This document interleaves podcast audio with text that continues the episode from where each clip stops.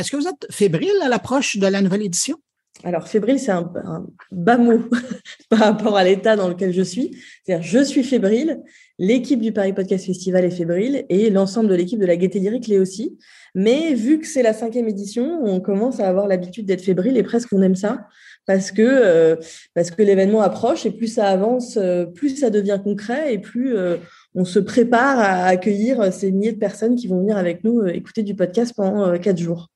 Et, cette édition-là, elle doit être particulière hein, parce que, bon, vous avez lancé le festival avant les années pandémiques. Après, il y a eu les deux années où ça a été des éditions. Enfin, moi, je regardais ça de, de, de l'autre côté de l'Atlantique, mais on semblait bien voir que les éditions ressemblaient pas à ce qu'il y avait auparavant. Avez-vous l'impression que cette année, ça va être vraiment une année comme à, l'époque, là, lorsque. Comme avant. Ouais. Euh, oui, ouais, peut-être, parce qu'effectivement, pour la première année, on a décidé de ne pas faire du tout de captation vidéo. Ça, c'est notre différence, c'est une différence technique, mais en, en, 2020, on avait entièrement capté le festival et on l'avait proposé à distance, ce qui, avait, euh, ce qui nous avait offert plein d'avantages, en fait, notamment celui de sortir un petit peu de Paris, donc ça, c'était super. Euh, mais on s'est rendu compte que cet usage du visionnage en direct des événements était vraiment euh, euh, intrinsèque, on va dire, au Covid et au fait que les gens soient confinés. Et cette habitude s'est perdue, en fait. Et on s'est rendu compte l'année dernière qu'il y a eu des visionnages, mais plutôt sur du replay et vraiment moindre par rapport à ce qu'on avait eu en 2020. Donc, pour la première année, on est revenu à ce qu'on voulait euh, mmh. faire euh, depuis le début, c'est-à-dire euh, ben justement créer un événement autour du podcast. C'est-à-dire au départ, un média qu'on écoute plutôt tout seul et une pratique numérique, à en faire un événement collectif humain de rencontre. Donc on est revenu à ça. Maintenant, la différence, c'est surtout que le festival prend en puissance d'année en année et malgré le Covid, je pense qu'on a réussi aussi à, avancer, à avancer. Mais vous avez répondu à ma prochaine question, mais en partie, mais je vais aller plus loin. Au, départ, c'est un événement pour les amateurs de podcast, euh, et ça, c'était assez clair, mais on sentait qu'il y avait quelque chose qui voulait se faire autour de ça. On sentait que vous vouliez grossir. On sentait que vous vouliez, oh, je dirais pas professionnaliser, mais créer un événement. En fait, l'idée, plus que de grossir d'ailleurs, je dirais que c'est de s'affiner s'affiner éditorialement et puis euh, venir euh, proposer à euh, le plus large public possible l'ensemble des offres autour du podcast. Et surtout, nous, on, suit en fait l'écosystème en fonction de son évolution. C'est-à-dire que y a eu une année où on avait plus de plateformes qui étaient partenaires que d'autres parce que c'était un moment où tout le monde voulait gagner ce qu'ils appelaient la bataille de l'usage, c'est-à-dire en fait peu importe sur quelle plateforme on va, on veut surtout que les gens écoutent des podcasts. Il y a eu voilà au tout début il n'y avait pas de plateforme qui était partenaire. Ce que je veux dire c'est que nous on est le, festival évolue aussi en fonction de l'évolution du podcast en France. Et puis nous on garde toujours nos deux axes qui sont le premier d'accompagner la structuration de l'écosystème. Euh, et donc, à travers ça, on a, on a créé ce marché du podcast qui est devenu le Paris Podcast Festival Pro cette année, qu'on structure, qu'on densifie, accompagné par le média CB News. Et puis, notre deuxième objectif qui est euh, de faire découvrir au plus grand nombre euh, le podcast, de démocratiser l'usage. Et là, c'est toute la diversité de notre programmation qui fait résonner ça. Euh, et, euh, et, donc, pour avoir des propositions autour de l'enquête, autour de la fiction, autour de l'érotisme, autour de la jeunesse, et d'avoir justement une programmation qui, par essence, est éclectique et, et diversifiée. Est-ce que je me trompe en disant que cette dernière partie-là, c'est vraiment le volet festival, tandis que la, partie pro, ben oui, c'est vraiment votre volonté d'aider à structurer et de faire un peu l'état des lieux une fois par an? Nous, on considère vraiment l'écoute de podcast comme une pratique culturelle, c'est important. Mhm. Et, le Paris Podcast Festival, c'est un événement culturel et c'est pour ça aussi qu'on est euh, à la Gaîté Lyrique, qui est un lieu euh, parisien qui est à la croisée de toutes ces émergences euh, numérique et culturel. Euh, et effectivement, euh, on a vocation aussi à distinguer ces deux temps forts. Il y a vraiment le temps fort pro autour des podcasts de marque, du marketing et de vraiment comment est-ce que l'audio vient se mettre au service d'une stratégie de communication ou de marketing pour les marques, qui en fait est c'est à travers, c'est à travers ce type de podcast de marque que tous les studios existent aujourd'hui et, et peuvent ensuite faire d'autres types de podcasts plus grand public, on va dire. Enfin, en tout cas, c'est à travers les podcasts de marque qu'existe l'économie aujourd'hui. Donc, accompagner ça, permettre de créer en tout cas un moment de condensation où les professionnels vont se regrouper, permettre de faire des grandes annonces, ce genre de choses. Et ensuite, effectivement, un temps plus festif, mais aussi un temps d'apprentissage pour les podcasteurs en devenir, avec des ateliers, des masterclass. Euh, voilà, on, peut distinguer un peu ces, trois temps-là. Un temps très business professionnel, un temps plutôt apprenant pour les podcasteurs en devenir, et un temps vraiment festif pour euh, les fans de podcasts et ceux qui ont envie d'en découvrir. Et je vous trouve très humble parce que depuis le début, vous n'avez pas mentionné le fait que c'est aussi un festival, mais un concours, et qu'en cinq ans, vous avez réussi à prendre la place. Je ne connais pas un podcasteur euh, de la francophonie qui aimerait pas un jour remporter un prix dans une catégorie du Paris Podcast Festival. Vous, êtes un peu l'équivalent au niveau de la francophonie du Festival de podcast de New York. Ah ben alors ça, ça, moi, je suis ravie, mais c'est pas moi qui peux le dire, ça. moi, je laisse les gens le dire. Quand on me dit, vous êtes un peu le Festival de Cannes, mais moi, je suis ravie. Mais après, derrière, effectivement, on a cette grande compétition euh, qui demande d'ailleurs beaucoup de travail euh, pour, euh, pour arriver à être juste, arriver à être au bon endroit et justement être à l'écoute de ce qui se fait.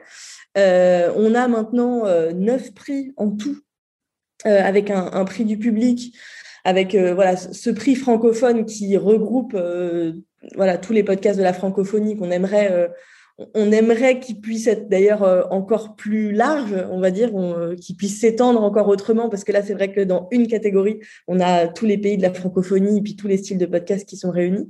Mais c'est vrai que depuis ses débuts, ça faisait partie des intentions, en tout cas des, des fondateurs du festival, ça a été de se dire euh, qu'il fallait un temps professionnel, il fallait un temps grand public, et puis il fallait des prix pour, euh, en tout cas, euh, faire valoir, légitimer la valeur du podcast. Et c'est vrai que dès le début, cette compétition a pris une place importante parce qu'on était même à un moment, en 2018, à la première édition du festival, à un moment où il n'y avait pas d'aide encore à ce moment-là de l'État pour les podcasteurs. Donc, en fin de compte, c'est 3 000 euros parce que c'est pas simplement un prix, c'est aussi euh, 3 000 euros fois 9 prix qui sont remis aux auteurs. Ces 3 000 euros, ils ont une importance à la fois d'un point de vue symbolique pour venir légitimer et dire en fait, ça c'est un travail d'auteur et nous on salue la création.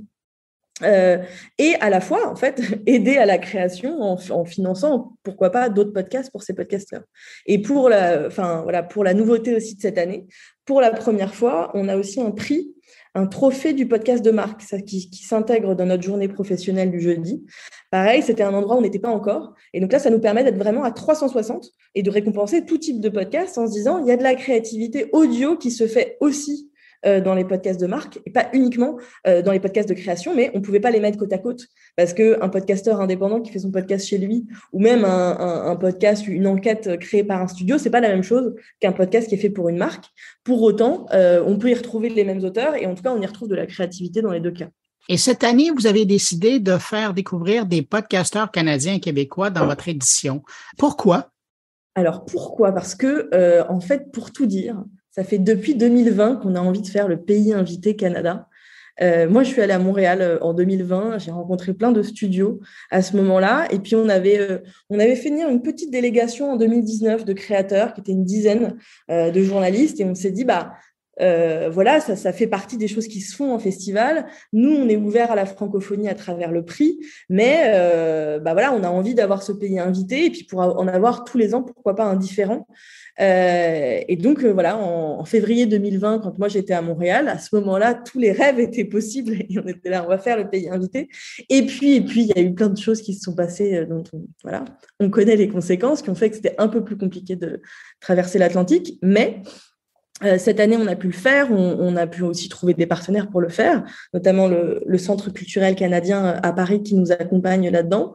Euh, et ça nous semblait, au-delà du fait que ben, je trouve ça important pour un festival dans une ouverture d'aller voir ce qui se fait ailleurs, je trouvais ça aussi important de commencer par le Canada euh, pour toute la diversité, parce que à mon sens, à la fois économiquement et éditorialement. C'est peut-être ce, enfin, c'est peut-être le podcast francophone qui suivent enfin, qui suivent aussi la France dans, euh, dans cette émergence, dans cet essor où il y a, on sent qu'il y a une vraie, euh, il y a plein de choses qui se passent, en tout cas, euh, que ce soit en francophone ou en anglophone. Et donc, on avait envie de montrer tout ça. Et surtout, on avait envie de le montrer en l'intégrant dans notre programmation et en y réfléchissant vraiment comme des contenus à part entière, pas simplement de se dire voilà, il va y avoir un focus de deux heures sur ce sujet euh, institutionnel, et puis après, on n'en parlera plus. Mais vraiment d'être dans une réflexion de croisement et de rencontre avec notre programme français à nous. Vous qui euh, baignez dans le milieu, est-ce que vous trouvez que le podcast canadien ou le podcast québécois a une personnalité, mis à part l'accent, on s'entend? Est-ce qu'il y a quelque chose que vous entendez, que vous ressentez qui fait qu'il y a une certaine euh, personnalité? Alors, moi, je dirais les distinctions, enfin les distinctions que je verrais. Il y a, ce grand trait qui est celui autour du témoignage que qu'on retrouve de toute façon dans le podcast, c'est ce, fait de donner la parole aux anonymes, de se raconter. Euh, moi, j'ai fait partie l'année dernière du prix Numix euh, qui a récompensé euh, plein de balados différents. Et puis, ça m'a permis justement de, de voir vraiment, c'est voilà, toujours cette démarche de l'histoire personnelle qu'on va venir raconter en épisode structuré, en narration. Donc ça, bon voilà, c'est très réussi. Il y a vraiment de la, il y a vraiment de la création qui se fait.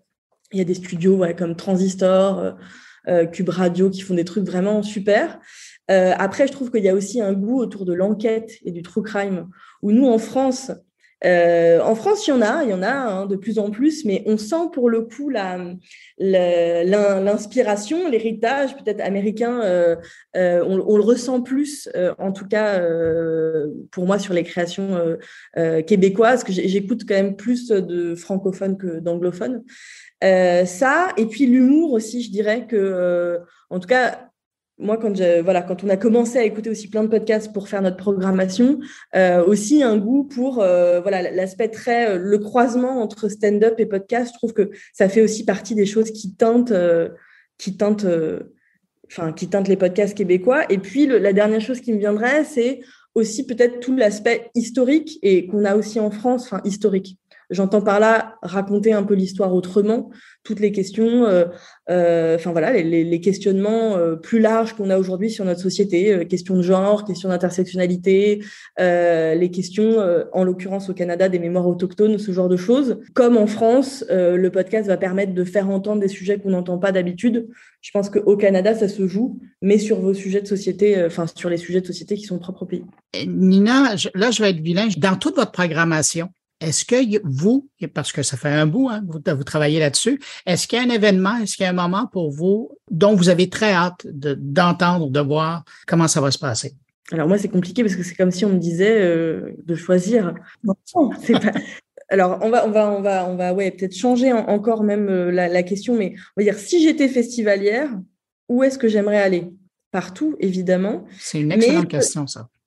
mais peut-être, euh, en tout cas, et c'est pas pour faire, euh, c'est pas pour être dans la tendance de la discussion autour du pays invité, mais on a, on, a créé un débat autour du true crime, euh, autour du true crime canadien, un débat qui s'appelle À la découverte du true crime canadien, où on fait se rencontrer une autrice de Transistor, Stéphane Berthomet, un auteur français, et l'idée c'est vraiment de créer la discussion et surtout de créer l'écoute en se disant qu'est-ce qu'on a à apprendre comment est-ce qu'on fabrique un bon true crime? Euh, en tout cas, moi, je sais que quand je vais dans des festivals, euh, à la fois j'ai le goût d'aller vers des choses que je connais euh, et d'aller voir des gens dont je suis fan, et en même temps de repartir avec un bagage de plein de nouvelles choses à écouter. Je pense qu'à la fin de cette séance, c'est un peu la promesse qu'on fait au public sur la fin de cette séance, c'est de venir découvrir plein de podcasts canadiens. Donc, en tout cas, moi, j'irai à cette séance qui est le samedi 22 octobre à 14h30. Voilà. Bon, ben voilà, l'invitation est lancée. C'est un excellent choix. La semaine dernière, euh, j'accueillais justement Stéphane Berthomet pour parler à la fois de sa nouvelle balado, là, le Messrine, qui est disponible sur France Culture et Radio-Canada, et en même temps, euh, on mentionnait son passage là, à votre événement. Nina Cohen, vous êtes euh, directrice du Paris Podcast Festival. Ça aura lieu du 20 au 23 octobre, donc dans deux semaines. Je vous souhaite un excellent festival. Puis quant à nous, ben, on se recroisera sur les lieux puisque je serai là-bas pour préparer une émission spéciale. Merci beaucoup. Merci d'avoir été là. Merci beaucoup. Merci.